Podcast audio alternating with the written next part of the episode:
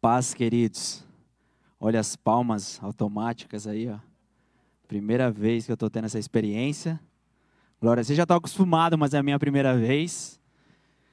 Quero cumprimentar todos. Para a gente é uma alegria sempre estar tá aqui. Essa é a nossa nosso ventre, né? É daqui que a igreja de Franca nasceu. E por causa de vocês, dessa igreja, que hoje a gente tem a oportunidade de estar tá lá pedir, será que dá para aumentar o retorno um pouquinho? Será que dá? Só um pouquinho, por favor. Estou não sou apostólica aqui.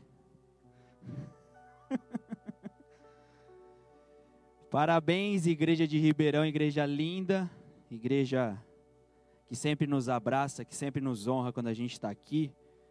A igreja mãe, parabéns para vocês que são incluídos, que estão inseridos nessa, nessa casa, para a gente é sempre uma alegria e celebrar junto com vocês. É óbvio que a gente gostaria de estar como igreja aqui, como foi nos outros anos, como foram nos outros anos. A gente está, está lá no Instagram, mas quem sabe ano que vem, né? Fazer uma festa.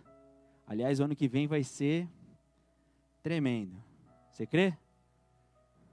Posso ouvir um glória a Deus ou uma piscada aí? Aí, ó. Tá tendo muito mais interação que nas lives, cara. Vou fazer um drive culto lá, em nome de Jesus. Eu estou aqui hoje, eu vou contar um pouquinho da minha história, um pouquinho da minha, do meu começo de conversão, talvez alguns já conheçam, não sei. A galera de Franca lá já conhece. Mas hoje Deus me trouxe aqui como de fato uma voz, como de fato uma boca, mas eu quero antes dar um pano de fundo. E eu estou aqui para dizer que tudo que vocês estão vivendo aqui em Ribeirão nem se compara com aquilo que Deus está trazendo de novo. Vocês estão aí? Tudo que eu vou falar aqui a respeito da igreja, tudo que a gente for falar aqui a respeito, Pastor Pablo, Pastora Ju, você está incluído, amém? Você faz parte de tudo aquilo que Deus está fazendo nesses dias. Então quero pedir para que você abra o seu coração. Eu vou dar um pano de fundo para a gente trazer algo que Deus ministrou no nosso coração nesses dias. Eu. Faz 17 anos que eu entrei na Igreja Bola de Neve. Talvez você tenha vindo de outro ministério ou não. O pastor de vocês também não. Pastora de vocês também não. Minha esposa sim, ela veio da Batista. Glória a Deus pelos batistas mas eu nunca tinha pisado numa igreja no sentido de congregar. Já havia feito algumas visitas para entender o que, que era reino, mas sem nenhum tipo de revelação. Fui de uma forma natural. Então, em 2003, 2002 para 2003, eu cheguei na Bola de Neve. Isso já faz, já fazem 17 anos. E desde o momento que eu converti, algo que foi colocado dentro do meu coração, que foi imputado por Deus, é a respeito do meu chamado pastoral. Eu não sabia como que isso iria funcionar. Eu era um jovem de vinte e poucos anos, chegando numa igreja, olhando a vida do apóstolo com muita admiração, olhando para todos aqueles que estavam ali dentro realizando algo em Deus com muita admiração, mas completamente no escuro. E eu fui sentindo, tendo esse sentimento cada vez mais forte dentro de mim. Cada pregação que eu via, cada leitura bíblica, cada momento de oração, e o Espírito Santo ia forjando e for, for, fomentando essa realidade dentro do meu interior. Mas no dia 14 de julho de 2004, Deus usou a vida do apóstolo num culto que eu gravo o nome até hoje. E o culto, nada mais coerente. O culto se chamava Quando Deus Chama. Você lembra desse culto, Pablo? Pastor? Que ele tocou o chofar a primeira vez. Dia 4 de julho de 2004. Antes de fazer o apelo, antes de chamar pessoas que de fato estavam sendo marcadas por Deus, Deus, o Espírito Santo veio no meu coração e falou: Lembra que eu estou te falando?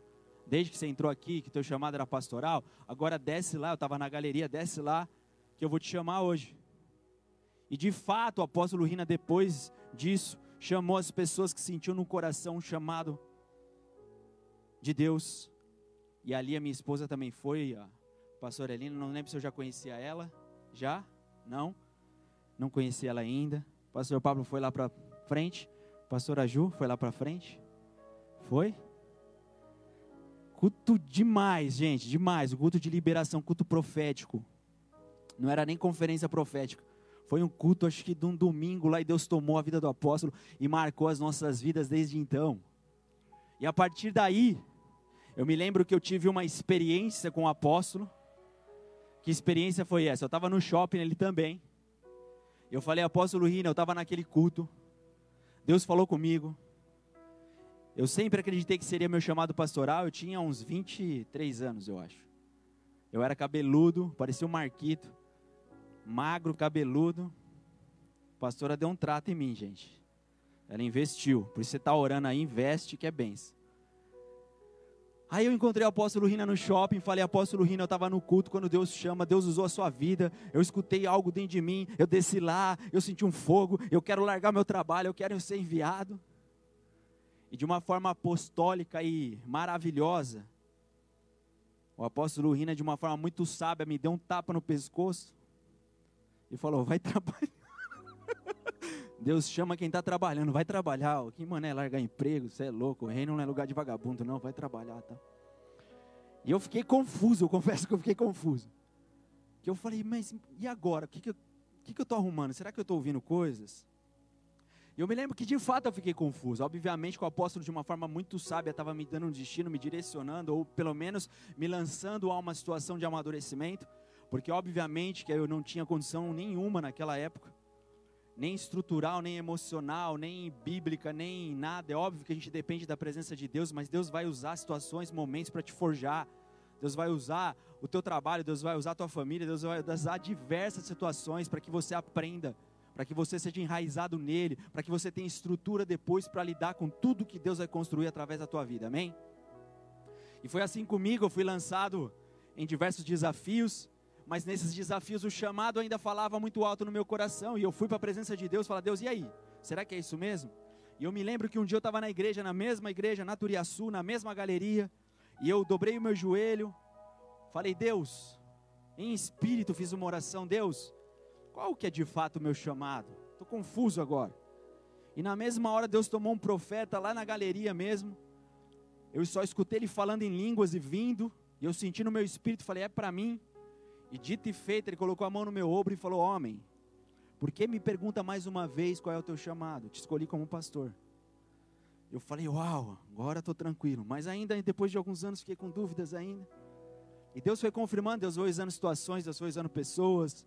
Às vezes eu estava orando ali por algo específico, Deus tomava um, Deus falava: É pastoral, é pastoral, é pastoral. E eu amo, amo o rio pastoral, amo. É o rio que eu tenho o conforto, eu gosto de falar com pessoas. A pastora briga comigo que às vezes eu vou aconselhar, eu fico duas horas lá com a pessoa. E a pessoa fala meia hora, eu falo uma hora e meia. Eu gosto, faz parte de mim. Eu não sou muito de falar assim no dia a dia, sou mais quieto, sou tranquilo, mas quando eu estou nesse rio, estou falando, estou aconselhando, estou com pessoas, flui, vai que vai, eu gosto porque também diz respeito à minha personalidade, diz respeito a quem eu sou. Deus me usa também, mas é confortável para mim, eu me sinto confortável no ambiente pastoral. Faz parte da minha essência também como ser humano, do meu temperamento, do meu perfil, como você preferir. Então, o ambiente, o mover, o ambiente pastoral é a minha zona de conforto, é o meu ambiente confortável. Porém, nessas andanças, nessas buscas e estando na presença de Deus, Deus não me chamou apenas como pastor, mas volte e meia, Ele me faz mergulhar num rio profético. Volte e meia, Ele me usa nesse ambiente profético. Então, essas pessoas que muitas das vezes foram usadas para falar, olha, vou te chamar como pastor, também foram usadas para dizer, eu também vou te chamar como profeta, vou te usar como profeta, vou te usar nesse rio. E quando a gente está debaixo desse rio, óbvio que não tem a ver com a gente, óbvio que tem a ver com o rio, tem a ver com Deus desejar fazer. Eu preciso dar um pano de fundo para que você entenda o que está acontecendo, o que, que Deus quer fazer, o porquê que vocês estão vivendo coisas. Enquanto eu preparava essa palavra, falei, Deus, são nove anos, o pastor Paulo me deu um tema lá, falei, e agora? Nove dons. Você fica tenso. São seus pais ali, né? Pais espirituais. Eu vim ali do ventre do apóstolo Rina, mas Deus nos inseriu de uma forma de adoção. Eu sou o Richard 1. Amém? Richard 1 espiritual. Estou inserido. E a gente fica ali, e aí, Deus, como é que vai ser? E Deus falou: você não vai lá levar um ensino, você não vai lá pregar uma palavra, você não vai lá pastorear, você vai lá como profeta, vou te levar no ambiente profético.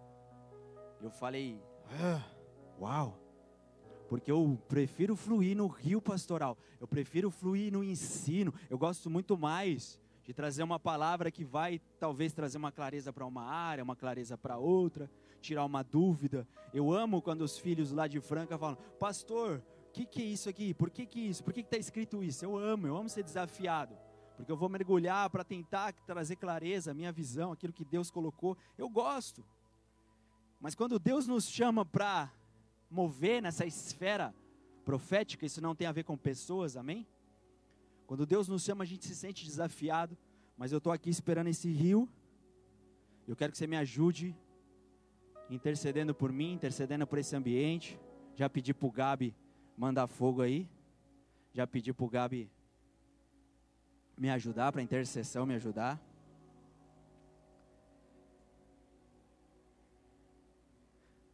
Antes de trazer aquilo que Deus colocou no meu coração, de fazer as orações que Deus colocou no nosso coração, mesmo porque a gente teve uma reunião com o profeta Amar esses dias, e o profeta me deu uma cajada que eu falei, tipo, vai, fala. Eu falei, uau, é isso mesmo. Antes da gente começar, eu vou falar um pouquinho de familiaridade, do que, que atrapalha o ambiente profético, do que, que impede o fluir desse ambiente. A primeira coisa que você tem que entender é que a gente não está aqui, ah, é o pastor Ricardo, é o pastor de Franca, vocês estão nove anos celebrando, vocês estão nove anos como igreja. E todas as vezes que Deus vai fazer algo novo, Ele sinaliza pelo ambiente profético. Ele nunca vai revelar algo sem antes revelar, não tem a ver com o ser que é um profeta, é disso que eu quero falar hoje. Não tem a ver com uma pessoa, tem a ver com o ambiente que Deus vai trazer. Pode ser eu, pode ser qualquer um, pode ser o Gabi que vai subir um dia aqui, pode ser o pastor Pablo que vai subir um dia aqui. E o que pode impedir esse ambiente é a familiaridade. Mateus 13, 54 58 diz assim: Chegando à sua terra, ensinava na sinagoga, de tal sorte que se maravilharam e diziam: De onde vem sabedoria e esse poder miraculoso? Não é esse o filho do carpinteiro? Não se chama sua mãe Maria e seus irmãos Tiago, José, Simão, Judas? Não vivem entre nós todas as suas irmãs? De onde lhe vem, pois, tudo isso? e escandalizavam-se nele. Jesus, porém, lhe disse: Não há profeta sem honra, senão na sua terra e na sua casa. E não fez ali muitos milagres por causa da incredulidade deles. Em outras versões, fala que Jesus não pôde fazer, denotando que ele não tem poder. Mas não, ele não pôde porque o ambiente da familiaridade não trouxe liberação.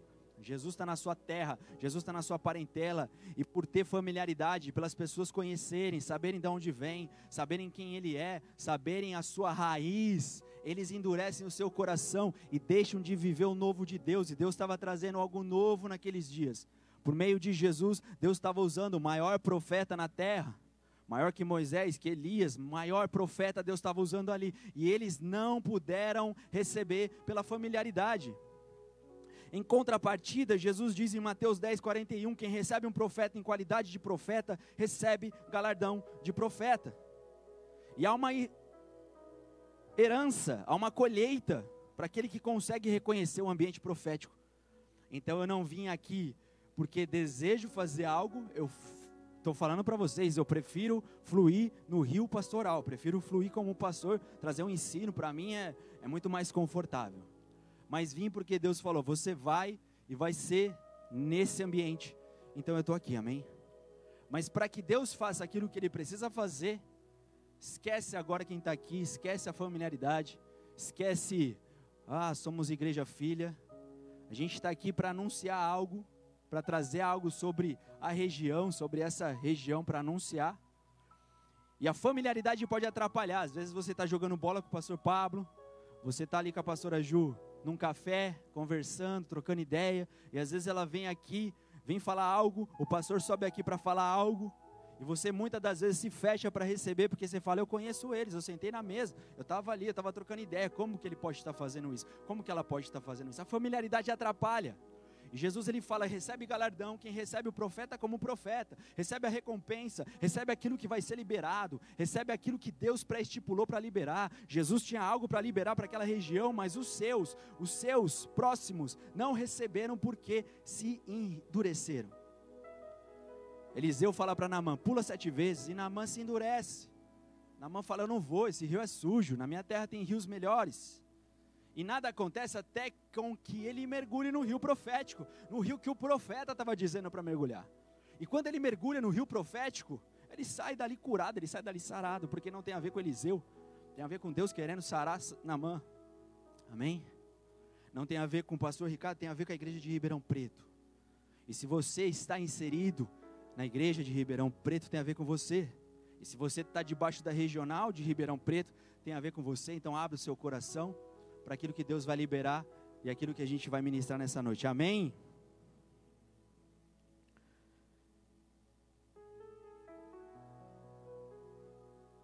Antes de Jesus vir, o profeta Malaquias no capítulo 4 falava que antes do Messias vir, Elias vai ter que vir primeiro. Antes do novo de Deus vir, o profético vai preparar o novo. Então João Batista é chamado daquele que prepara o caminho do Senhor.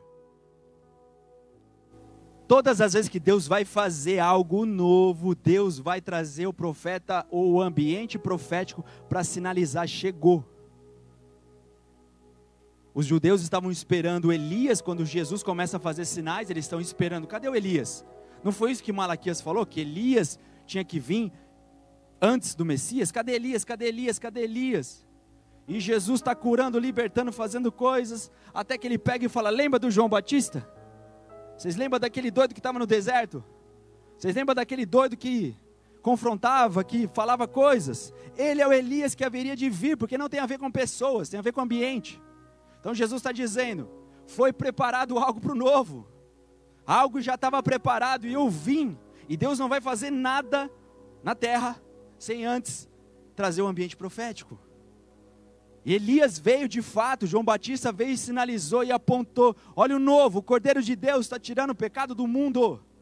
É ele, olha para ele, segue tudo que o profeta fazia, ele transfere para Jesus. E agora Jesus está ali materializando o reino.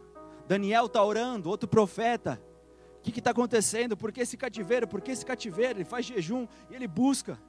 E Deus, no meio desse ambiente profético, libera anjos ali para falar: olha, vai haver uma transição entre o cativeiro e a libertação, a liberdade.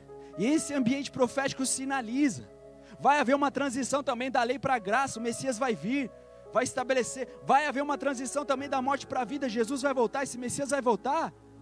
Então Daniel já anuncia, então a gente sabe que Jesus vai voltar, porque Daniel e João na ilha de Pártimos avisaram profeticamente, amém? Porque Deus não faz nada sem antes avisar pelo ambiente profético. Quem está aí? Dá uma piscada aí. Vamos gastar a bateria desses carros. Tudo que é energia vai para a glória de Deus, né? Todo ser que respira, imagina que o carro não respira Respira mecanicamente, né? Tem que ligar. Gasta. Vamos gastar para Deus aqui. Mateus 11, 13 e 14. Porque todos os profetas e a lei profetizaram até João. E se quereis dar crédito, esse é o Elias que haveria de vir. Então Jesus, ele começa a sinalizar, só veio o novo, porque de fato, o profético veio e sinalizou e apontou. Então o profético só vai fazer, só vai apontar para uma fase de transição para o algo novo que está vindo. Deus trabalha com períodos. Não me pergunte por quê, mas Deus fez assim. Deus fez as quatro estações. Deus fez um período pelo qual a terra gira em torno de si. A gente interpreta isso pelos anos. Gira em torno de si, gira em torno do sol. A gente interpreta isso como anos e como estações, dias, horas. Deus é um Deus de tempo, de estações. Deus fez isso para sinalizar a respeito dessa rotação de transição. De quatro em quatro meses a gente vê essa temperatura alterar, a natureza alterar. Deus estava sinalizando, dizendo: Eu sou um Deus de tempo, eu sou um Deus de estações, eu sou um Deus de transição, eu sou um Deus de coisas novas. Deus ele trabalha com tempo. Um dia Deus resolveu parar a terra, parar o sol, e ele fez, só ele pode fazer essas coisas. E assim ele fez. E nesse conceito de tempo, nove meses, Deus determinou para que o ser humano estivesse na terra. Nove meses Deus determinou para que o ser humano nascesse. Nove meses Deus determinou para que o ser humano fosse formado dentro de um ventre. E o nascimento pode até acontecer um pouquinho antes, de uma forma mais abrupta, mais antecipada, mas o desenho é nove meses para que a formação esteja completa, para que o parto seja natural, para que o parto seja o mais divino possível, mais parecido com o original. É óbvio que hoje a gente tem a medicina que vai facilitar quando tem qualquer complicação. Eu imagino que sem a medicina, antes a morte era muito mais evidente, muito mais. Haviam mais casos. Nove meses Deus pré-estipulou para gerar um ser. E quando eu estava preparando essa palavra, quando eu estava orando, Deus começou a me falar de gestação em Ribeirão.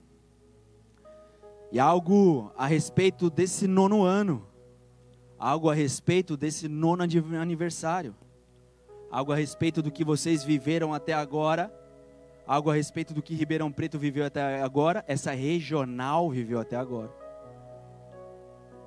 E Deus me trouxe então uma missão, fazer uma analogia com a gravidez e sinalizar o novo tempo. Porque a gravidez é um processo da vida. A gravidez é um processo de formação. A gravidez é um processo individual.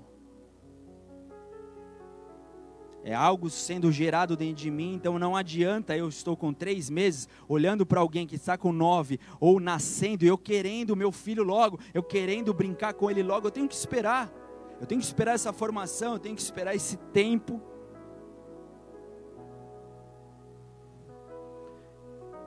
E a igreja de Ribeirão está vivendo esse tempo. Mas, pastor, a gente já tem nove anos, vocês estão quatro. Eu também estou vivendo esse tempo de formação, estou orando por esse novo. Estou orando por esse novo tempo, estou orando por essa maturidade, estou orando por essa identidade. Nove anos que Deus fez a igreja crescer. Dentro de um ventre profético, Deus começou a gerar. Enviou pastores, capacitados, os capacitou, os encheu de unção, preparou ministérios. Eu trouxe meu irmão lá de São Paulo. Ontem ele estava no culto em Franca, hoje ele trouxe aqui, ele falou: Meu, tá bem estruturado, né, cara? Tudo, tudo preparado, tudo pronto. Eu falei: É, tá da hora. Tem a sala, tem infantil, tem o tim, tem tudo. Vocês estão funcionando, tá tudo acontecendo. São ministérios, são obreiros, presbítero, diácono, são envios, são igrejas filhas, é Franca, é Sertãozinho, daqui a pouco é Bebedouro, está acontecendo, está sendo estruturada, a igreja cresce, pessoas foram alcançadas, talvez você esteja sido, tenha sido alcançado aqui pela igreja de Ribeirão Preto, a tua família, a tua casa, talvez a tua realidade espiritual tenha mudado, talvez houve restauração dentro de você, está acontecendo, porém, ainda nem começou o que Deus vai fazer na igreja de Ribeirão Preto. Ainda nem começou o que Deus está para realizar sobre vocês. E se você tivesse inserido, se eu tivesse inserido dentro dessa igreja, eu ia estar tá piscando o carro, aí. Ia estar tá falando, meu, porque se é a igreja, se eu sou parte, quem Deus vai usar?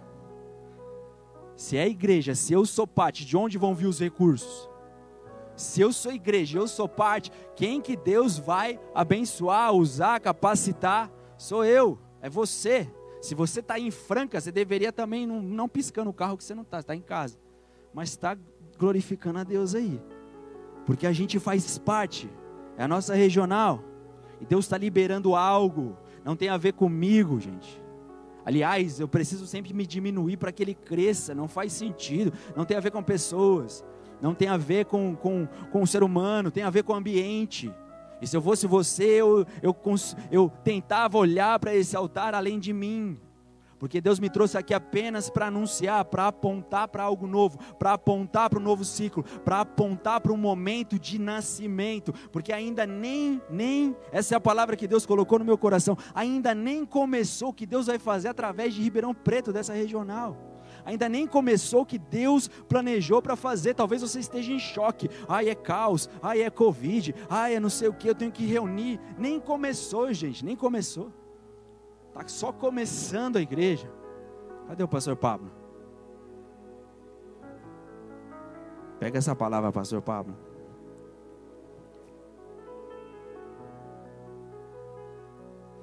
A gente é igreja? É. Um bebê é um bebê? É. Mas um bebê no ventre é um bebê. A gente sabe no máximo se é menino, menina.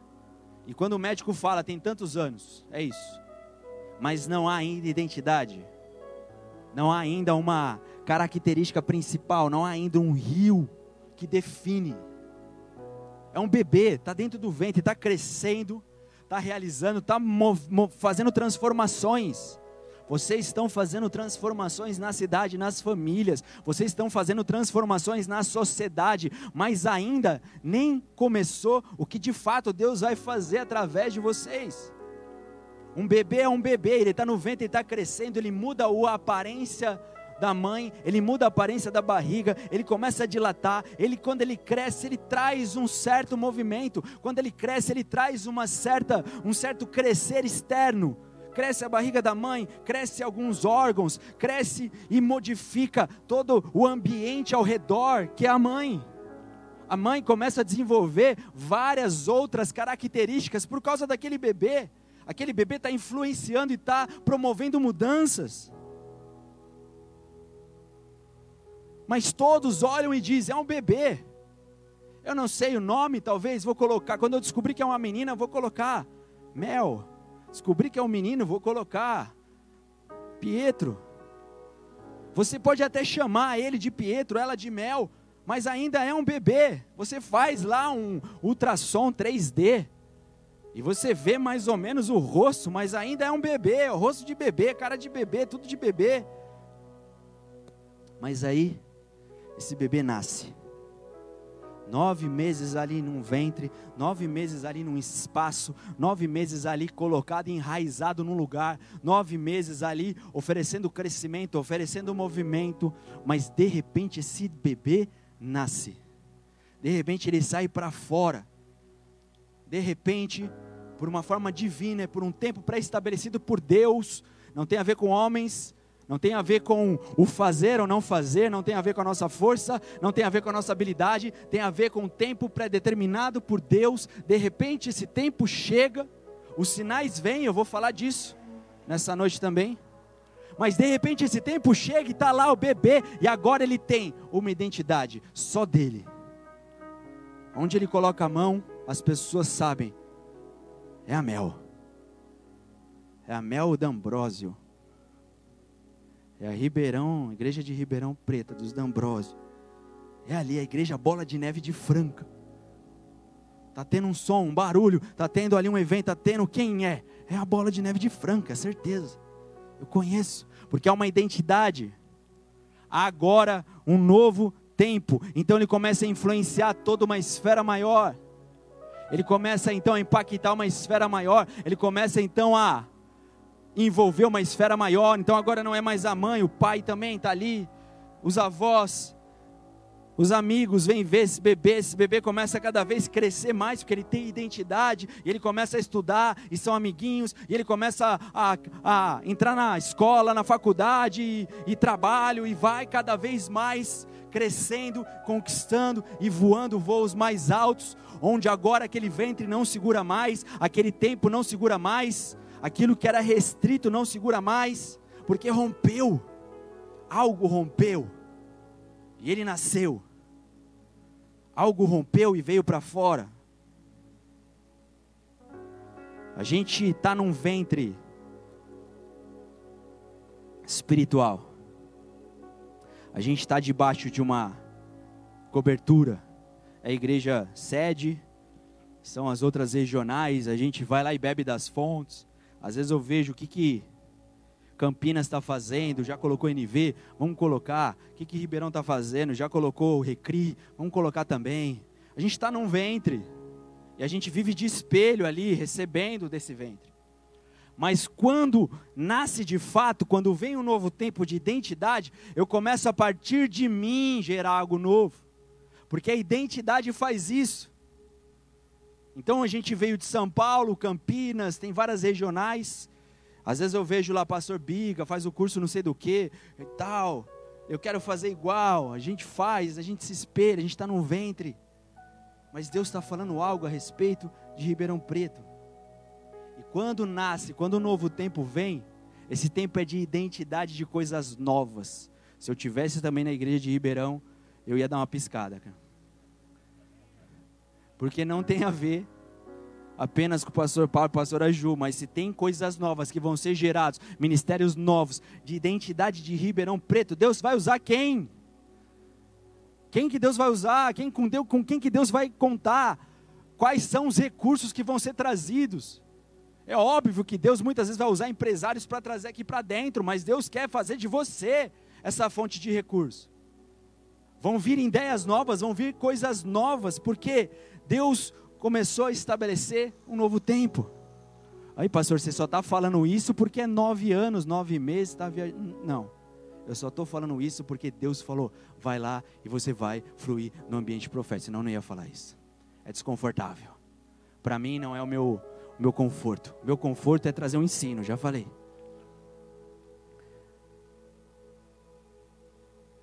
Pastor, Deus colocou no meu coração algo. A gente está debaixo de uma visão, a gente está debaixo de um ventre, é sede, a gente faz tudo certinho ali. Porém, Deus vai fazer coisas através da igreja de Ribeirão.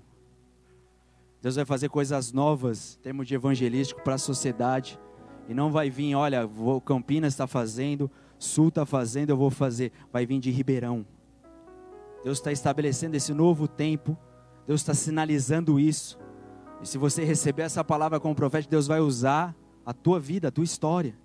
Então tem sonhos, tem coisas aí dentro do teu coração para a área social, para a igreja, vocês vão trazer para o pastor. Vocês vão falar, pastor, é isso. E ele, como profeta da casa, vai sinalizar se é de Deus ou não. Mas começam a desincubar, vocês vão sentir isso de Deus. Se você está recebendo essa palavra como uma profecia, como algo que Deus está trazendo hoje, vocês vão receber isso de Deus. E se você já tem algo dentro de você, isso vai começar a ser latente. Lembra que eu falei quando Deus começou a falar: Você é pastor, você é pastor, você é pastor? Onde eu ia, os profetas me perseguiam. Teve uma hora que eu queria ser empresário. Eu falei: Vou vender minha casa, vou trabalhar na construção civil. Fui para o monte, falei: Deus, me responde. Arrumei um sócio lá, falei: Vamos vender nossas casas, vamos trabalhar com construção. Tá pegando em São Paulo, vamos ficar rico. Fiz uma planilha, falei: Em dois anos eu estou rico. Glória a Deus. Fui para o monte Nunca gostei de fazer isso. Meu, meu, meu lugar é o meu quarto. Nunca gostei de buscar profecia, mas eu estava completamente na carne nesse dia. Preciso buscar um profeta, uma resposta. Preciso buscar algo que eu nunca ouvi, porque não estava satisfeito com o que Deus já estava falando. E aí subi no monte, fui lá, eu e meu amigo, meu a pastora, a esposa. O profeta veio nesse meu amigo e começou você vai ser mantenedor da obra. E eu já, uh, porque nós, é, a gente vai ser sócio. É, nós dois. Deus vai te usar, você vai para os Estados Unidos, você vai voltar, Deus vai te dar uma empresa. Deus, eu já, ó, trim, trim, trim, sabe quando o cifrão vem no olho? Você, ó, plim, plim, plim, plim, plim, plim. Falei, uau. Não estou falando que isso é errado, amém? Deus pode usar a tua vida, mas o meu rio era outro. Amém? E aí tá lá, tu, tu, tu, falei, agora, agora. Já olhei para a pastora, dei uma cutucada. Ele olhou para mim e falou: Você está passando isso, isso, isso, isso, porque o teu chamado é pastoral, tua igreja está preparada, fica tranquilo. Só faltou ele falar: O que você está fazendo aqui? Você já sabe, desce. E eu fiquei meio piripaque do Chaves na hora, mas não, depois que eu desci, falei: o que, que eu estou arrumando? O que, que eu estou fazendo? Estou querendo embarcar num destino profético de outra pessoa. Estou querendo embarcar num sonho profético, num rio profético de outra pessoa. Que Deus vai fazer através da minha vida é outra coisa. Eu fui então desincubar aquilo que Deus já tinha colocado dentro de mim. Então Deus colocou coisas dentro de você e Deus vai trazer isso à tona. É um novo tempo, Deus colocou coisas e dons dentro de você, Deus colocou coisas do reino dentro de você. Talvez você não esteja conseguindo entender ou olhar por causa do momento de crise. Talvez você não esteja conseguindo entender e olhar por causa do momento que você está vivendo. Mas você não foi chamado para olhar para o momento. Você não foi chamado para olhar para a circunstância e foi chamado para andar no ambiente profético. O ambiente profético, ele vem para te sinalizar para um novo tempo. Estava todo mundo ali vivendo uma religiosidade, até que João Batista fala o Cordeiro de Deus. Estava todo mundo ali tendo que levar o sacrifício. Viver uma religião engessado, até que João Batista fala o Cordeiro de Deus. É um novo tempo. Não olhem mais para o deserto aqui. A gente está aqui no deserto. Eu estou pregando, está limitado. Vai. Jesus vai percorrer toda a Judéia, toda Nazaré, Galiléia, Judéia, confins da terra através dos apóstolos. Não fiquem mais limitados aqui. O profeta vem para sinalizar isso. Então tire os olhos do que vocês estão vivendo agora e desencubam o que Deus colocou no coração de vocês, porque vocês estão já enraizados nessa igreja, vocês estão já enraizados nesse ventre, vocês estão já enraizados nesse lugar, e é vocês que Deus vai usar. É vocês que vai, Deus vai usar nessa nova estação. Você que está aqui, você que está ouvindo hoje. Você que foi inserido nessa casa. E você que inserido nessa casa foi cortado. Deus vai te trazer de volta. Essa é uma palavra que eu recebi também no momento de oração. Porém, antes de nascer, o período da gestação mais difícil é o nono mês.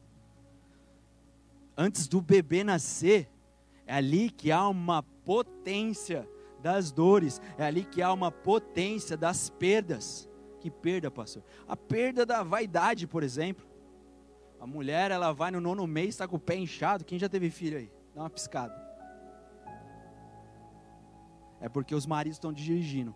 Aí as mulheres têm que ir lá no pisca, não é? Olha lá, dois respondeu só. O pé incha, o nariz incha, a barriga incha, a mulher se olha no espelho e fala: O que está acontecendo comigo? O nono mês é o mais difícil. É dor nas costas, é dor, é disfunção, não consegue dormir, é de um lado para o outro, quer que aquilo pare logo, quer que aquilo acabe logo. É muito bom ser um incubador de, um novo, de uma nova vida. É muito bom ser o ambiente de uma nova vida. É muito bom estar pregando. É muito bom ser igreja numa sociedade. É muito bom ser bola de neve numa sociedade. Mas tem hora que quando vai vir o novo, dói. Quando vai vir algo novo, dói. E o nono mês é o mês mais difícil, é o mês mais dolorido. É o mês onde a contração vem, a contração ela acelera tem dilatação, tem um monte de coisa. Tem um, um mover emocional acontecendo. Então é muitas das vezes um momento onde a gente vai ficar confuso a respeito do espiritual e do emocional e vai se abalar muitas das vezes pelas perdas. Não é sem motivo que a mulher vai muitas das vezes olhar no espelho e chorar, falar, o que está acontecendo? Olha meu nariz, olha meu pé, meu cabelo que eu não consigo fazer mais luzes. Está parecendo. Não posso pôr química. Não posso ir na rua, tem que sair com chapéu. Dolorido. Choro. A emocional fica aflorado. É por isso que Ribeirão Preto está vivendo um estreitamento no, no, no ano um estreitamento dolorido, um estreitamento de dor, um estreitamento de sentimento de desconexão. Um se olhar no espelho e falar: o que está acontecendo? Estava tudo tão tranquilo. É muito bom ser uma incubadora do novo, é muito bom ser um ventre do novo. E estava tudo bom, estava tudo acontecendo, estava crescendo aqui, nada estava acontecendo aqui. Chega o nono. E aí a dor aumenta, a disfunção aumenta, o peso aumenta, o fardo aumenta, a vontade de querer viver algo novo aumenta. Nasce, nasce, nasce. Meu Deus, troca, pai, muda estação, vira o rádio, troca.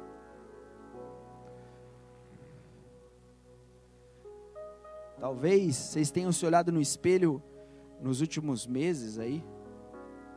Deus, por que está doendo tanto? Às vezes é algo que quebra aqui, é algo que sai aqui, e a contração parece nascimento. Mas o ruim da contração é que parece nascimento, mas não nasce nada. É como se eu estivesse perdendo um filho. É como se eu estivesse perdendo alguém. Então parece que tá, aí sai, dói. Alguém aqui, ó, braço direito, coluna, se desconectou. E aí aquela contração, aquela dor, que parece estar gerando um filho, mas não está, está perdendo, está saindo. E talvez vocês tenham se olhado no espelho e falado: o que está acontecendo? Será que sou eu? Será que é a gente? Será que foi porque a gente pintou a igreja? Que a gente falou alguma coisa? Será que, meu, eu errei? Será que Deus está fazendo algo novo? Fala para quem está do lado do teu carro aí na tua casa.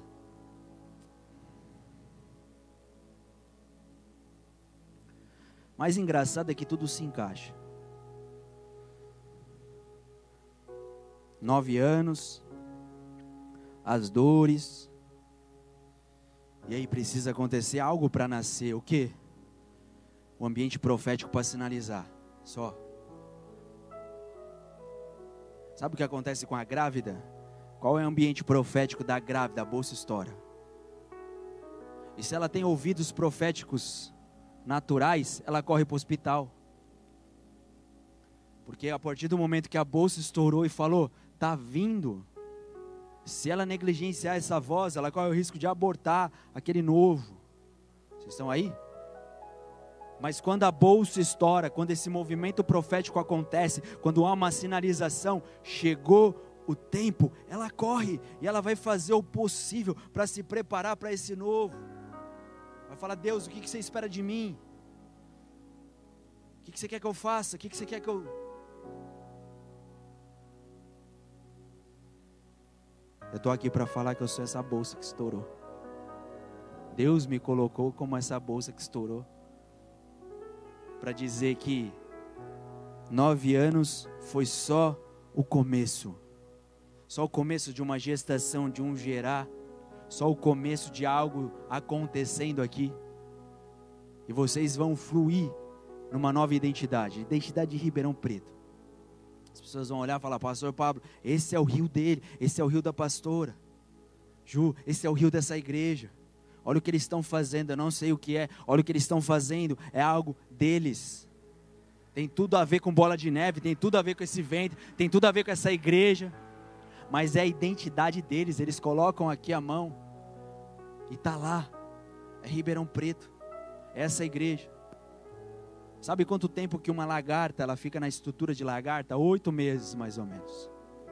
E aí ela vai passar mais quase um mês ali, mais um pouquinho, num processo que ela vira casulo.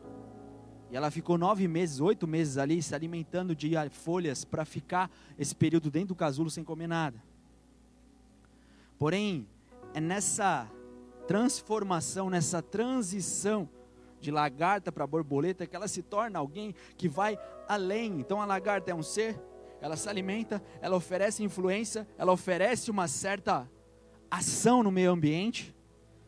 Porém, quando a borboleta nasce, não há mais limites e há uma função muito maior.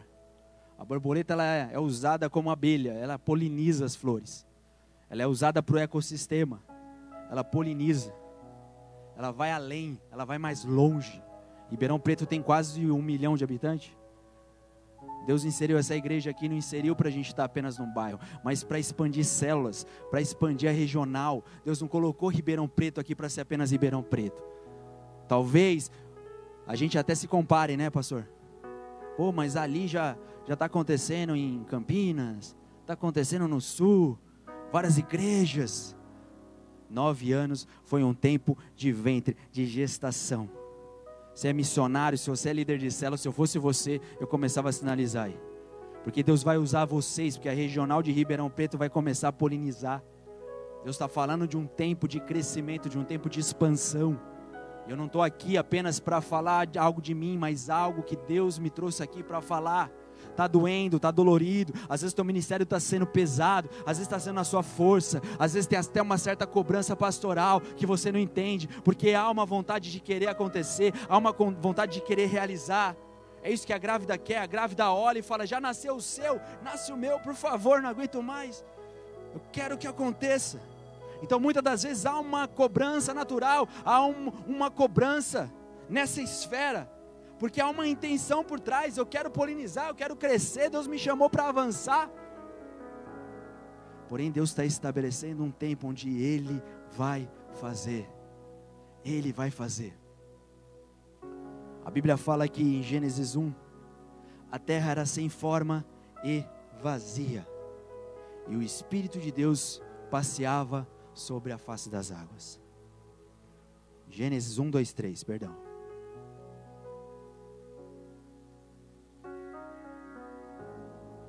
Porque quando Deus vai trazer algo novo, Ele precisa usar o vazio, ou aquilo que era antes se esvazia. O casulo fica vazio, o ventre fica vazio. Não dá para se apegar. Eu não posso ficar ali e falar: não, não, não, vou nascer, só se for gêmeos nasce, fica um, mas logo esse outro tem que nascer, porque o ventre vai ficar vazio. O ventre foi usado como uma incubadora apenas. E sempre que Deus vai trazer algo novo, Ele fala de vazio. A terra era sem forma e vazia, e o Espírito de Deus passeava sobre a face do abismo das águas, até que Deus falou: haja, profeticamente. E aquilo que é divino veio e veio no vazio. O que vocês passaram no ano 9, no nono ano, tempo de dor, tempo de consciência, de perda, é para se esvaziar mesmo, pastor. Deus falou isso no meu coração. Não tem a ver com masoquismo divino, não tem a ver com, mas tem a ver com Deus dizendo: pode tirar a mão, pode tirar a mão. Deus se agrada do esforço, Deus se agrada do jeito que você lidera a tua cela, do jeito que você faz. Mas não é na tua força, não é na tua força. Deus olhou para a terra e falou: está vazio. E ele disse: haja. Há uma preparação que precisa ser feita. Essa preparação tem a ver com a nossa diminuição.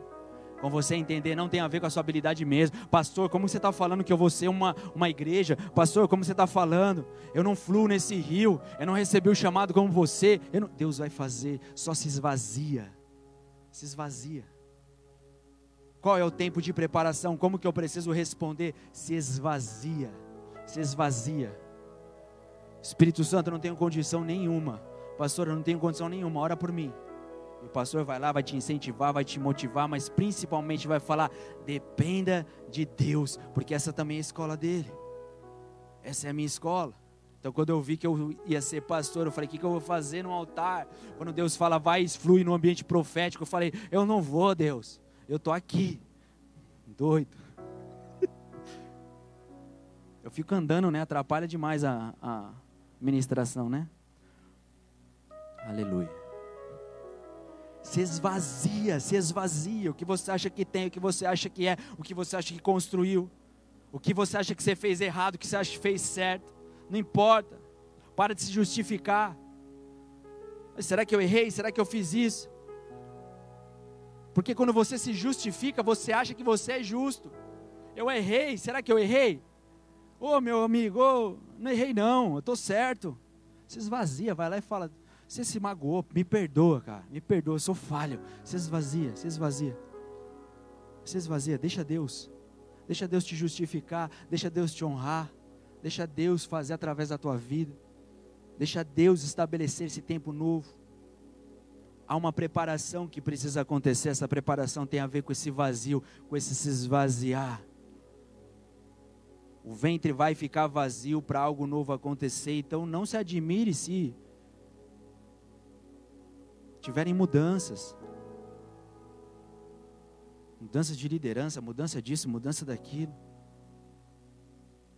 Não fica magoado, se esvazia. Eu sei que Deus tem algo para mim, eu sei que Deus tem algo novo.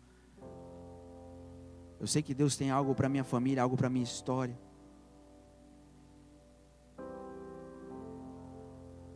Eu me lembro de uma vez que eu fui numa igreja fazer um curso de intercessão e o pastor estava lá desanimado. Eu tive a mesma perspectiva, a mesma impressão. Eu estava lá e aquela igreja estava. Não perspectiva de igreja, mas perspectiva de, de cenário que eles iriam viver. A igreja estava ali, nada acontecia, o pastor estava completamente cansado. E ele veio falar algumas coisas comigo. Eu falei, meu Deus, o que eu vou falar para esse homem? Eu não falei nada, mas algo entrou no meu coração. E era essa mesma palavra: olha, ainda nem começou o que Deus vai fazer. E eu guardei, não falei. Eu retive. Hoje, essa igreja é gigante, gigante. É o mesmo pastor, a mesma cidade a influência que eles têm na cidade é enorme. É maravilhoso de ver, eu olho e falo, porque não tem a ver com a gente, não tem a ver, tem a ver com Deus, com o tempo, com uma estação. E obviamente ele estava vivendo esse momento de dor. A gente viveu isso na sede. A gente estava realizando, estava fazendo, era Turiaçu, era culto pentecostal, fogo, glória, 50 minutos de adoração, uma hora, uma sauna, chegava o vidro escorrer assim, ó água, do calor que era, estava todo mundo lá jogado na presença de Deus. Então a gente foi para Clélia a gente falou: Uau, é o melhor salão da cidade. Estamos fazendo, estamos acontecendo. Que a pouco a dor veio, que a pouco veio as perdas, que a pouco veio a dificuldade. E é um que sai, é um que trai, é um que vai, é um. E o apóstolo Rina começa a ser bombardeado. E ninguém entende o que está acontecendo. E o culto começa a ficar estranho. Era uma transição era uma transição para o novo. E aí eu vejo o apóstolo Rina se esvaziar, o apóstolo Rina se diminuir, o apóstolo Rina se quebrantar, o apóstolo Rina fazer oração, reunião de oração lá com a gente, se jogar na presença de Deus. E de repente, um novo logo, uma nova identidade, uma nova estrutura, um ambiente profético sinalizando 500 igrejas. É isso, pastor Paulo. O ambiente profético sinalizando mil igrejas porque houve uma dor, houve um sentimento de dor, que a gente às vezes não entende. É um racha aqui, é uma quebra aqui, a gente olha no espelho e fala: o que está acontecendo? Está totalmente errado isso aqui. Eu não estou cumprindo o meu papel. Eu me sinto ali completamente em, destoado do reino de Deus. A palavra fala para avançar e não está acontecendo, está ali, está engessado, está difícil. O apóstolo Rina se olhou no espelho e falou: Meu Deus, a gente estava vivendo um avivamento na Turiaçu, agora a gente veio para Clélia e, oh meu pai, estou vivendo tudo isso, está acontecendo essas coisas. Eu me lembro de eu pegar uma reunião, um culto na diaconia, uma quinta-feira, de ficar sozinho. Já aconteceu isso com você? Peguei uma reunião também sozinho, uma igreja de não sei quantos mil membros. E eu falei: o que está acontecendo? O que está acontecendo? Tudo nebuloso, nebuloso, tudo estranho. E aí eu ouvi um esvaziamento. Deus me ajuda. O que, que o Senhor quer de mim? E aí veio a logo. Talvez você olhe com olhos naturais. Eu não olho com olhos naturais, porque Deus estava trazendo uma identidade. A identidade da igreja oba-oba, porta larga. Hoje o apóstolo Rina, ele senta nas cadeiras dos apóstolos, dos profetas, todo mundo olha e respeita, porque é uma identidade. Quem é bola de neve? Não é mais o maconheiro, não é mais o, o não sei o que, o reggae. Hoje a gente olha para ele e fala, é o apóstolo Rina. Estou errado, pastor Paulo? Hoje as pessoas olham para ele, olham com respeito, porque uma identidade foi criada, pré-estabelecida. Ele até chegou e falou: vai ser a prancha, vai ser os doidos, vai ser os maconheiros lá da praia que eu vou resgatar tudo. Mas de repente Deus pegou e falou: tá, isso aqui é gestação. Isso que você está fazendo é gestação. Pode continuar com a prancha, mas eu vou trazer uma nova identidade para vocês e vocês vão alcançar os confins da terra. O apóstolo Rina não queria. Falou, estou confortável aqui na sede. E aí começa Boiçucanga, tal que já era antes, mas começa além do litoral interior, e vem Ribeirão Preto, e depois interior, vem fora do Brasil e a gente está aí com uma palavra profética para ser mil igrejas, amém? E se essa palavra profética de ser mil igrejas, se a gente está nesse vento, tem a ver com você, talvez tenha a ver com você, tem a ver com a sua família. Tira os olhos da, do cenário, tira os olhos hoje do cenário escasso, tira os olhos do cenário político, tira os olhos do cenário de saúde. Deus vai cuidar de você. Toma sua precaução, faz o que você faria se você tivesse vindo a visto alguém com gripe do teu lado, com uma doença. Você vai lá, lava a mão, toma a tua precaução, mas coloca os olhos onde você precisa colocar. Deixa Deus te conduzir, não permita a tristeza. Aí perdeu aqui. Você está debaixo do ambiente profético, você está debaixo de um ventre. Deus te chamou, Ele vai te usar nessa terra, Ele vai cuidar de você. Jesus, você vai agora, você é o novo. O que, que Deus faz? Levanta mulheres, levanta homens, levanta um ambiente de provisão. E tudo é cuidado para que esse novo venha. Deus falou: vai lá, Jesus, e traz o novo. E Jesus não passa necessidade nenhum dia, a não ser o dia que Ele quer. Uma palavra eu tenho que vocês não conhecem. Minha palavra é. Minha, uma comida eu tenho que vocês não conhecem. A minha comida é fazer a vontade do meu Pai. O jejum de Jesus é espontâneo. Se Ele quer comida, tem provisão porque o ambiente profético vai trazer isso. Então não tenha medo, não tenha medo, mas começa a se jogar e se esvaziar. Vai para o altar de novo, vai para a presença de Deus de novo. A gente tem possibilidades hoje diante do corona, nesse tempo, de estar debaixo da presença de Deus. Se você está em sertãozinho, se você está em bebedouro, se você está em todas as, as frentes, pega essa palavra. Pega essa palavra, se esvazia se conserta com a liderança, fala para ele, se esvazia, chega no pastor Pablo, fala, pastor Pablo, eu estou passando isso, isso, isso, está acontecendo isso, isso, isso, se esvazia, você não precisa ser um super-herói, você não precisa ser uma heroína que quando apertar você espana, mas chega para o pastor e fala, está acontecendo isso, isso, isso, e ele vai orar por você, porque ele confia na presença de Deus, e Deus vai usar você, mas você precisa estar saudável, seja saudável na alma, nove anos abalam a alma, abalam as emoções, Talvez você esteja envolvido com trabalhos, com ministérios aí, cansado. Chega para o pastor e se esvazia. Não estou dizendo para você abandonar, para parar, mas para se esvaziar. Para de fazer na tua força. Para de fazer no teu braço. Ou você se move por fé, ou você se move por vista. O ministério precisa fluir. O calor precisa vir. Eu estou aqui debaixo de um mistério profético. E eu só venho porque eu sei que o Espírito Santo vai respaldar, senão não viria. Eu sei porque a presença de Deus vai testificar. E se eu tiver que ir ali e você falar, o pastor viajou, amém, eu vim, entreguei aquilo que eu precisava entregar. E quem me respalda? O Espírito Santo, e tá bom. Suficiente. Para de confiar no teu braço, para de confiar na tua força.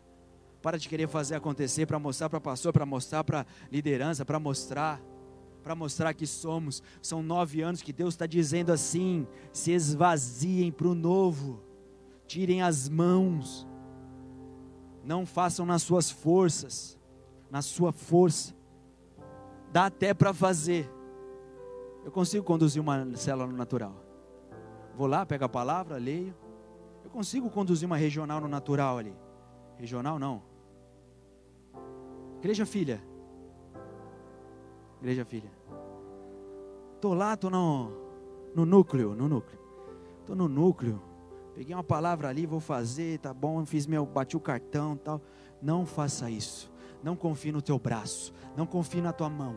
Deus está trazendo algo novo, mas para que algo novo aconteça, Deus conta com o vazio. É uma atração, é uma atração. Sabe como funciona o tabernáculo? Deus falou: tá bom, eu vou descer na terra, eu vou descer ali, ó. O pecado tá, então precisa ter um sacrifício. Mas não basta vocês irem lá e matar o animal. Vai ter que ter um tabernáculo, vai ter que ter átrio, vai ter que ter santo, vai ter que ter santo dos santos, vai ter que ter ah, o altar do holocausto no átrio, vai ter que ter a mesa para lavar a mão, a bacia de bronze, vai ter que ter a mesa da preposição, vai ter que ter a arca, em cima da arca vai ter que ter a mesa da proposição, da propiciação. Dentro da arca vai ter que ter maná, vai ter que ter tábua. Em cima do propiciatório vai ter que ter o sacrifício do animal. Dentro do Santo dos Santos, o sumo sacerdote vai entregar o sacrifício. E aí, depois de tudo preparado, de uma forma irresistível, ele vem e fala a Israel: é isso, é isso, é isso que vai acontecer. Então o céu vem tudo precisa estar preparado para o céu vir. A Bíblia fala: a terra era sem forma e vazia. É o vazio, o teu vazio que Deus está esperando. O ventre precisa ficar vazio. São nove vezes, nove meses. E Deus está gerando algo novo.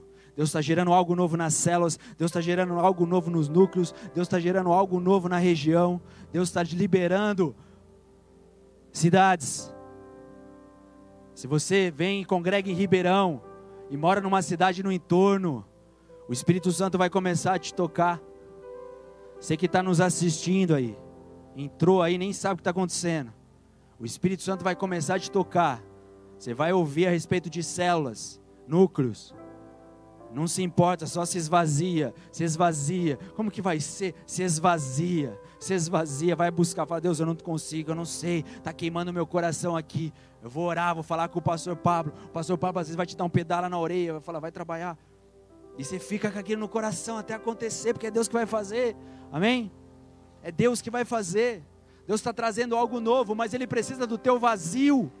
Toda a preparação do tabernáculo estava feita e Deus vinha de uma forma irresistível, porque Deus não resiste a um coração quebrantado, Deus resiste à palavra, Deus resiste a sacrifício, Deus resiste à oferta, Deus resiste a tudo aquilo que a gente faz de forma mecânica, mas a um coração quebrantado e contrito, Ele não despreza, Ele não resiste. Aquele que se esvazia e fala: Eis-me aqui, envia-me a mim, envia-me a mim. Eu não sei o que o Senhor quer de mim, eu não sei o que o Senhor quer fazer, mas eu estou ouvindo uma palavra de algo novo, eu estou ouvindo uma estação vindo, eu estou vendo uma estação, há um ambiente profético sinalizando, é por aqui, é esse caminho. Eu achei que eu não estava enraizado, eu achei que eu não era daqui, eu achei que não ia acontecer, mas essa palavra confirma o meu coração, é aqui que eu vou ficar, é aqui que Deus vai me usar, é desse ambiente que vão sair novas igrejas para essa região, e Deus está falando desse tempo, Deus está estabelecendo esse esse tempo um tempo de crescimento,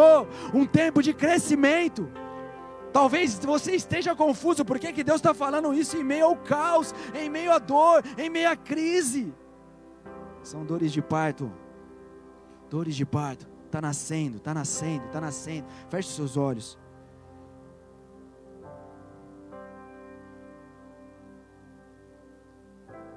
Feche seus olhos, feche seus olhos. Se você ora em línguas, ora em línguas, ora no teu carro aí pega o ambiente, recebe o profético com galardão de profético.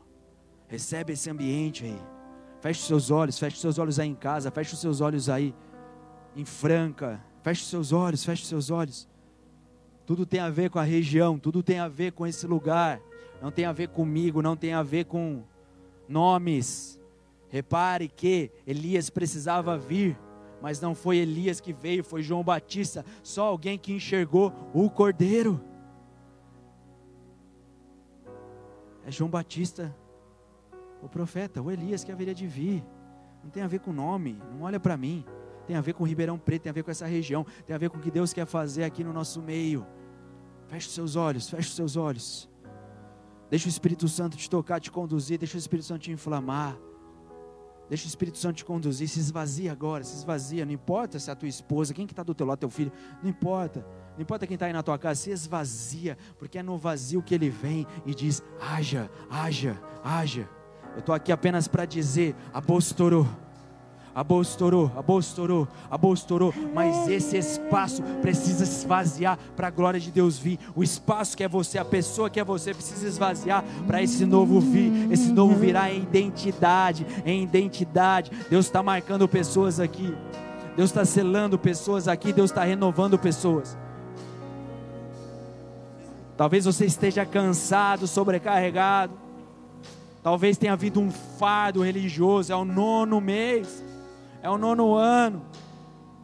Que pesado carregar isso. Deus está te usando como ventre para carregar o novo. Mas entrega agora. Entrega agora a tua vida no altar. Fala, Deus, eu preciso de ti.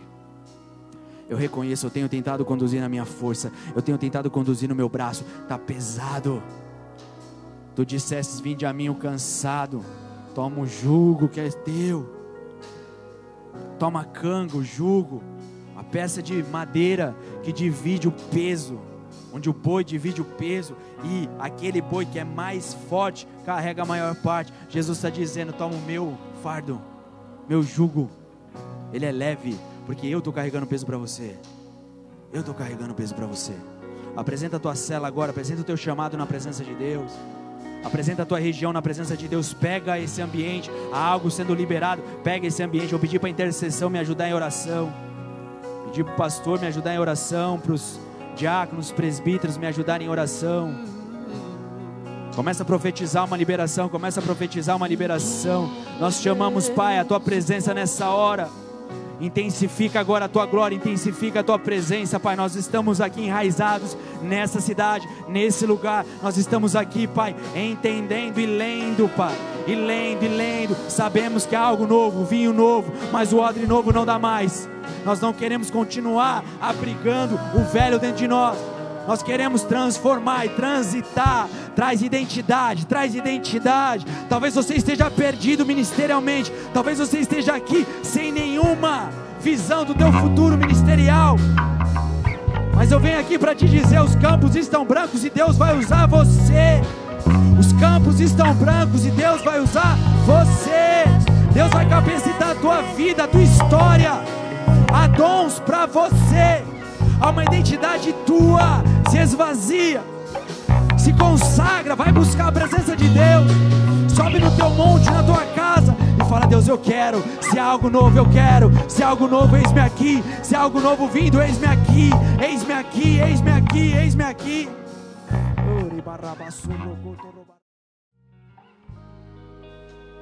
Senhor, nós recebemos aquilo que é teu. Segundo Crônicas 20, 20 diz: Confiem em Deus, confiem em Deus e estejam seguros. Creiam em meus profetas e prosperareis. Senhor, nós recebemos, ó Pai, esta palavra vinda de Ti, ó Pai. Senhor, nós recebemos esta palavra, Pai, reconhecendo as dores, reconhecendo, Pai, a, com, com clareza, com compreensão, as dificuldades, ó Pai, que nos trouxeram até aqui. E se chegamos até aqui é porque assim o Senhor permitiu, é porque assim o Senhor desejou. E podemos sim afirmar, Ebenezer, até aqui o Senhor nos ajudou, até aqui o Senhor foi conosco até aqui. Até aqui o Senhor nos conduziu pela sua forte mão.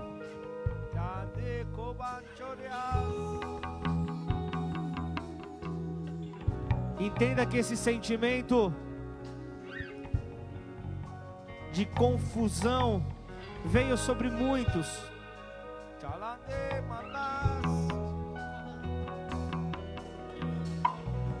Ainda anteontem, no na, no momento de devocional, ou melhor, no monte virtual, eu trouxe uma, uma breve mensagem de Paulo falando aos Filipenses, que o desejo era que em vós houvesse o mesmo sentimento, o mesmo sentimento que há em Cristo Jesus o mesmo sentimento que em Cristo Jesus estava, que esse sentimento possa estar, ó Pai, sobre a vida de cada um de nós. E eu confesso a vocês que chegou um momento de muita dor, um momento de muita dificuldade, onde a oração, a oração era: Senhor, abre os meus olhos. Senhor, eu preciso entender o que está acontecendo, Senhor. E no silêncio, o Senhor apenas dizia: apenas confie. Apenas confie. Só que a dor aumentava, a dor aumentava, e ele continuava a dizer: apenas confie. Apenas confie. E eu comecei então a, a, a me questionar, eu comecei então a, a, buscar a ver se havia um erro em mim, se o erro estava em mim, mas era porque algo estava por vir, e esse algo que estava por vir é grande, e Deus traz os seus profetas, não há nada que aconteça que Deus não revele antes aos seus profetas. E o curioso é que as coisas de Deus a gente não explica. Quando Deus entrega algo a um 100% pastor, mas o pastor ele não consegue tirar ali a característica quando ele anuncia as boas novas como um profeta. Ele pode não ser um profeta de ofício, mas ele anuncia a boa nova e ele se torna um profeta. Ele é um profeta. E então, diante dessa dificuldade, eu clamava, clamava por essa clareza, por uma luz, Senhor, ilumina, ilumina essa situação. E o Senhor iluminava. E era um que se enfraquecia aqui, era outro que se enfraquecia ali. Mas eu via, eu via outros nascendo. E esses que nasciam estavam falando: Eu estou pronto para jogar. Eu estou pronto para entrar. Me coloca para jogar. Eu quero, eu me coloca. E eu confesso que eu entendo a atitude do apóstolo Rina. Só que eu não cheguei a dar um, um tapa no, no, pescoço, na orelha desse, dessas pessoas. Apenas falei: continua a caminhar, continua a avançar, continua, continua. E uma certeza é que diante de um povo que ora, diante de um povo que ora, as estruturas elas são reveladas. E quando nós começamos esse monte virtual, o que Deus estava dizendo para nós naquele momento era: uma igreja que influencia, é uma igreja que ora, porque ela está se comunicando comigo. Ela se comunica comigo, e quando você se comunica com o Pai, a resposta vem da fonte, a, re, a resposta vem do Pai. O Pai traz para você tudo o que você precisa saber, tudo o que você precisa responder. E diante dessa minha preocupação, eu comecei a me, a, a me a, presenciar algumas atitudes minhas dentro da minha casa que eu não me reconhecia com os meus filhos, com a minha esposa, e eu falava, Deus, o, o que, que está acontecendo? Porque isso me, me machucava, isso me machucava, eu falava, não. E Deus, e Deus apenas me dizia, confia. Apenas confia que eu estou te esvaziando. E eu não, eu confesso que até hoje eu não entendia. E então Deus veio, por isso que eu falava, eu, eu me embananei todo. Eu sei que vocês nunca vão falar isso dos pastores de vocês, mas eu me, me embananei todo na abertura do culto. Tinha gente conversando perto, acaba atrapalhando um pouco, mas não era isso o problema. A expectativa era grande por aquilo que Deus estava para falar. E quando você se move no rio profético, você, você reconhece a atmosfera profética no seu ambiente. E isso era o que estava acontecendo, era o que estava então ali, era, é, é, era o anúncio daquilo que estava por vir. Então, se você, se você se identificou com essa mensagem nessa noite, eu quero declarar em nome do Senhor Jesus que você possa começar a intensificar as tuas orações, porque isso que foi liberado nessa noite provém de Deus. E quando você sabe que é uma palavra de Deus, eu te falo na, na qualidade de profeta, de pastor, eu te falo justamente você você tem temor para entregar, mas você sabe que é de Deus, você entrega mas você fica ali até entregar o microfone, você está tremendo. Mas essa palavra vem justamente para para anunciar o que está por vir. Por isso continue a oração por Jardinópolis, não cesse de orar. Jardinópolis, ela está alcançada. E olha só, de Jardinópolis já começa então a, a, a, a trazer uma luz para Brodowski. Brodowski já começa então também já a, sinalizar algo. Então prepare-se porque é, é, é, muito em breve nós vamos fazer um, um, um, curso de líderes virtual que, que na verdade é, vem para trazer uma, uma a, a, a, visão de uma maneira mais clara da, da igreja Bola de Neve, como ela, como ela caminha. E isso é de extrema necessidade vocês saberem. Como há outros aqui que eu sei que também estão queimando por isso, eu quero que vocês procurem. Eu amo quando as pessoas me procuram e falam, pastor, eu quero fazer esse curso.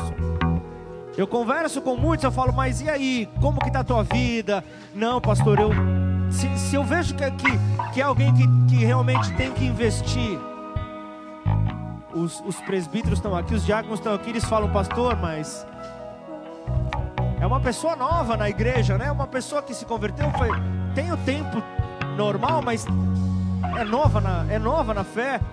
Mas se o Senhor está falando algo para você, manda ver, pastor. Eu creio que Deus está realmente apenas dando o ok. O ok para esse start, para esse romper. Enquanto nós estamos em quarentena, Barreto sinalizou, Olímpia sinalizou, nós já temos ali naquela região, já, já temos bebedouro acontecendo. Monte Azul Paulista parou porque os anfitriões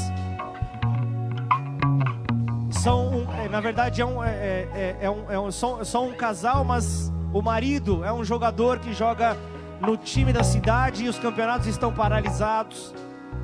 Não sabemos se retornarão. E a base daquela célula eram os jogadores daquele time. Mas o que eu quero dizer para você, as sementes estão sendo lançadas. É tempo de polinizar. Essa é a palavra. E diante dessa palavra nós não podemos nos calar. Diante dessa palavra nós não podemos fechar os nossos olhos. Diante dessa palavra, intensifica as tuas orações. Talvez a tua oração ela estava perdida eu sei que hoje Deus trouxe direcionamento para muitas orações aqui. Hoje você entendeu que é preciso pagar um preço para obter um resultado. Eu vou ter que pagar um preço. Aleluia.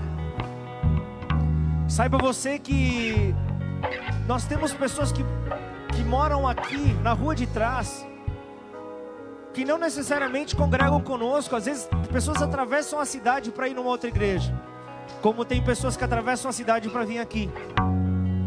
Tem pessoas que vêm de uma outra cidade para congregar aqui. Tem pessoas que estão fazendo louvor hoje que vêm de Batatais. Uma próxima igreja nossa.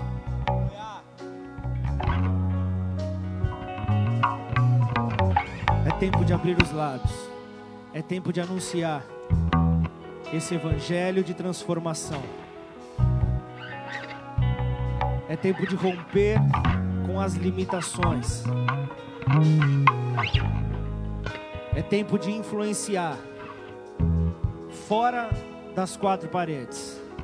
Nesse tempo de quarentena, diversos cursos têm sido liberados de maneira gratuita e eu tenho feito vários. Porque eu creio que Deus está nos conduzindo para fora da igreja. Para falar do amor dele. Para pessoas que talvez não entrariam em uma igreja. Mas se você falar a linguagem delas, você vai, em primeiro lugar, a, alcançar a confiança delas, alcançar, atingir o coração delas para que então, tendo a confiança dessas pessoas, aquilo que sair dos teus lábios, elas vão acreditar como sendo algo fiel, algo verdadeiro. Logo, ao, ao, você falar sobre a salvação, essa pessoa vai se entregar, vai se render. Por isso, prepare-se, Deus vai te direcionar a estudar coisas que talvez você não imaginava que você poderia ter contato, mas é porque uma pessoa que fala essa língua vai ser alcançada através da sua vida. Quem crê nisso, dá um pisca alerta aí. Aleluia. Eu quero orar. Eu quero orar nessa hora. Apenas para selar, porque o que foi liberado hoje aqui, eu já, conforme ia sendo liberado, eu ia tomando posse. E eu ia declarando, tá, está ligado na terra. E o que está ligado na terra, nos céus, já está ligado automaticamente. Amém? Pai, em nome de Jesus, Senhor. Nós queremos nesta hora, Pai, declarar que o nosso espírito está ligado ao teu. Declarar, Senhor, essas palavras, elas não foram lançadas ao vento, Pai. Essas palavras foram lançadas aqui, Senhor, foram lançadas, ó oh Pai, nesta conexão na internet, diante de terrenos férteis, ó Pai. Terrenos férteis, ó Deus, na qual nós cremos, ó Pai, que transformações virão, Senhor. O Senhor, ó Pai, vem falando conosco de maneiras que nós não conseguimos compreender, maneiras que nós não conseguimos entender, ó Pai, de pronto aquilo que é profético nós não entendemos, ó Deus, numa primeira instância, mas conforme nós vamos declarando, nós vamos entendendo. Sabemos, ó Deus, que o efeito da justiça será paz, o fruto da justiça, repouso e segurança isso será para todos sempre, Pai. O Senhor já nos ministrou no momento da oferta. O Senhor já declarou sobre as nossas vidas, ó Pai, que o teu povo habitará em moradas de paz, em moradas bem seguras, em lugares quietos e tranquilos. Bem-aventurados, ó Pai, seremos nós. Bem-aventurados será o teu povo que crê em Ti, que teme ao Senhor, e aqueles que semeiam junto às águas, ó Pai colherão abundantemente, ó Deus. Aqueles, ó Deus, que lançarão diante de ti a, a sua confiança, alcançarão, ó Deus, a tua recompensa.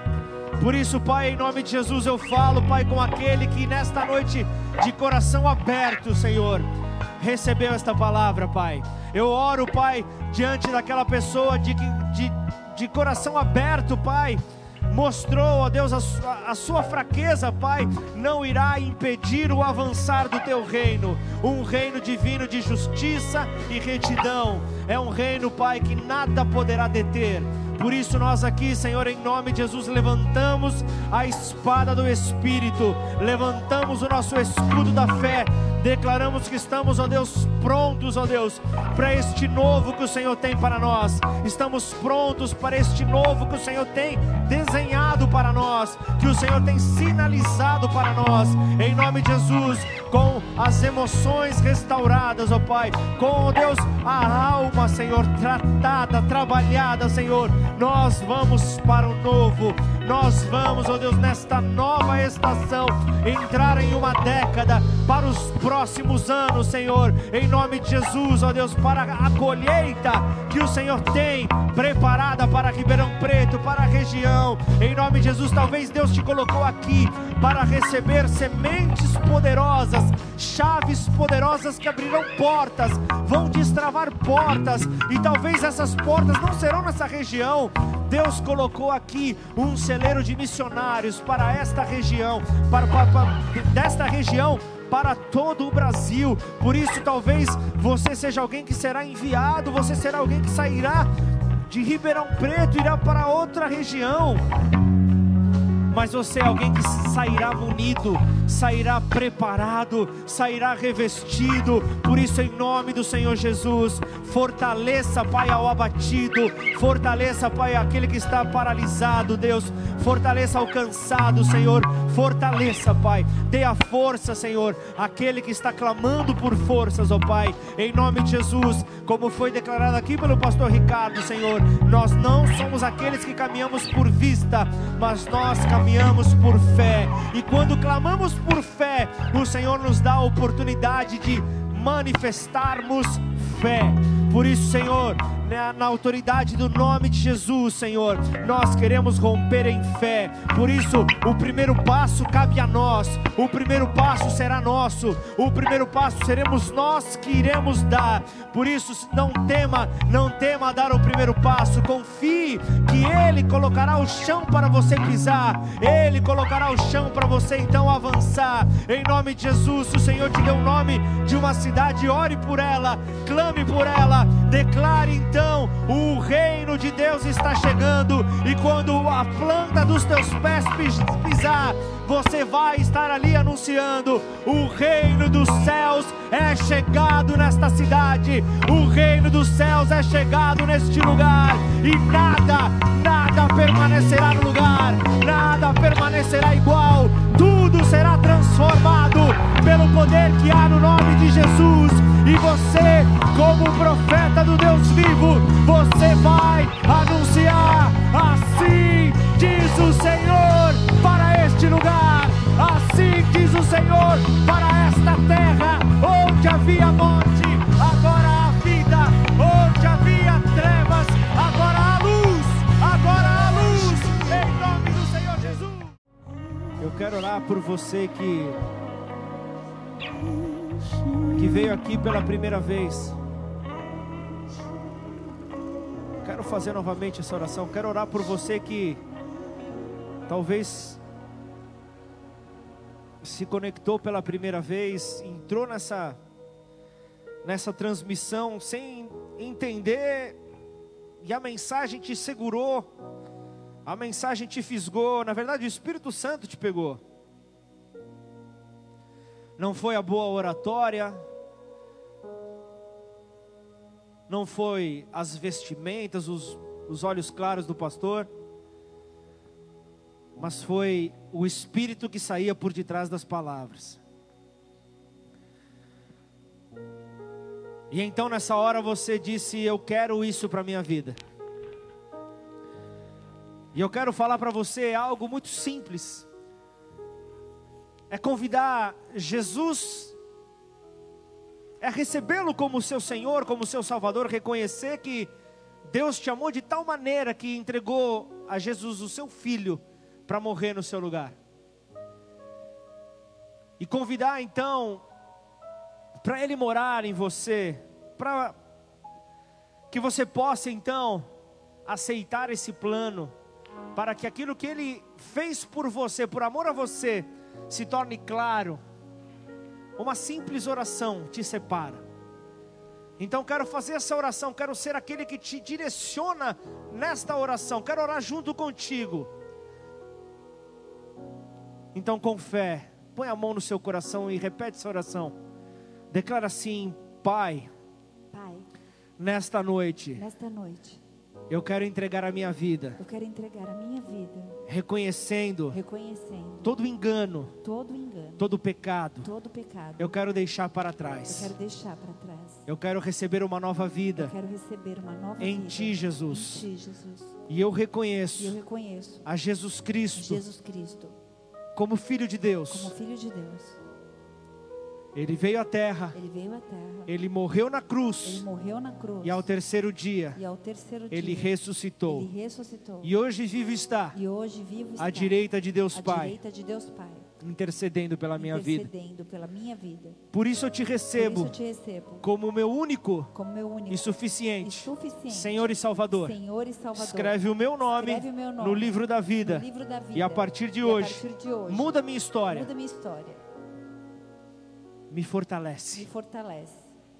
Em nome de Jesus. Em nome de Jesus. Pai, em nome de Jesus, Senhor.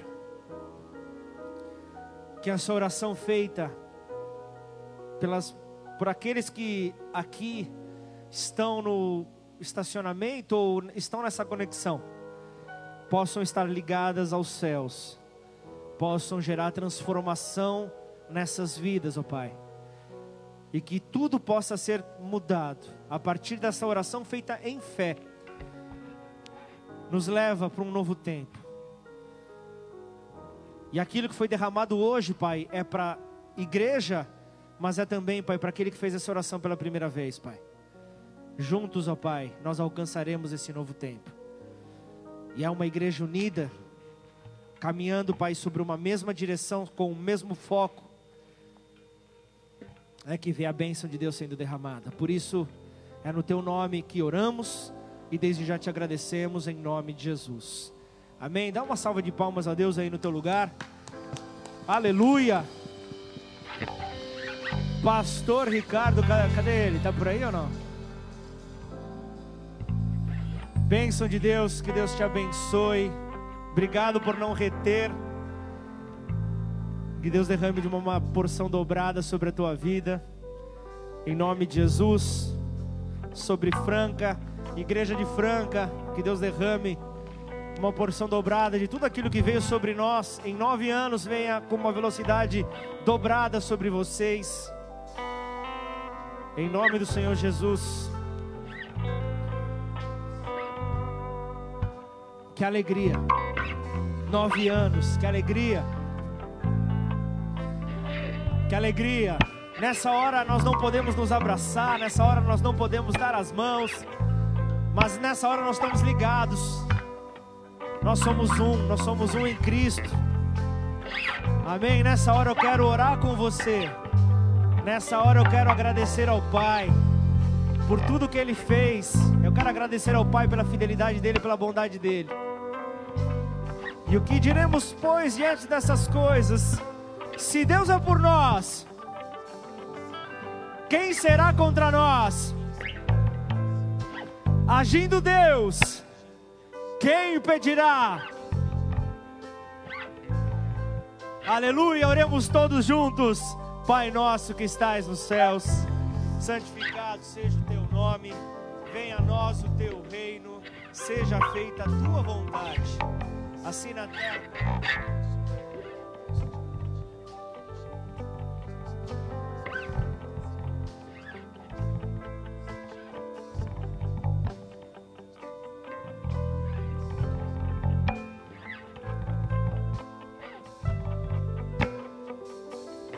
Todos sempre amém, amém e amém. Aleluia. Em nome de Jesus, para todos sempre, para todos sempre, que o amor de Deus Pai, a graça do Filho amado Jesus e as consolações do Espírito Santo de Deus repousem sobre as nossas vidas de hoje, para todos sempre, até que Ele volte. Em nome do Senhor Jesus, vá na paz, que Deus te abençoe para uma semana poderosa, para uma semana gloriosa. Em nome do Senhor Jesus, que Deus te abençoe.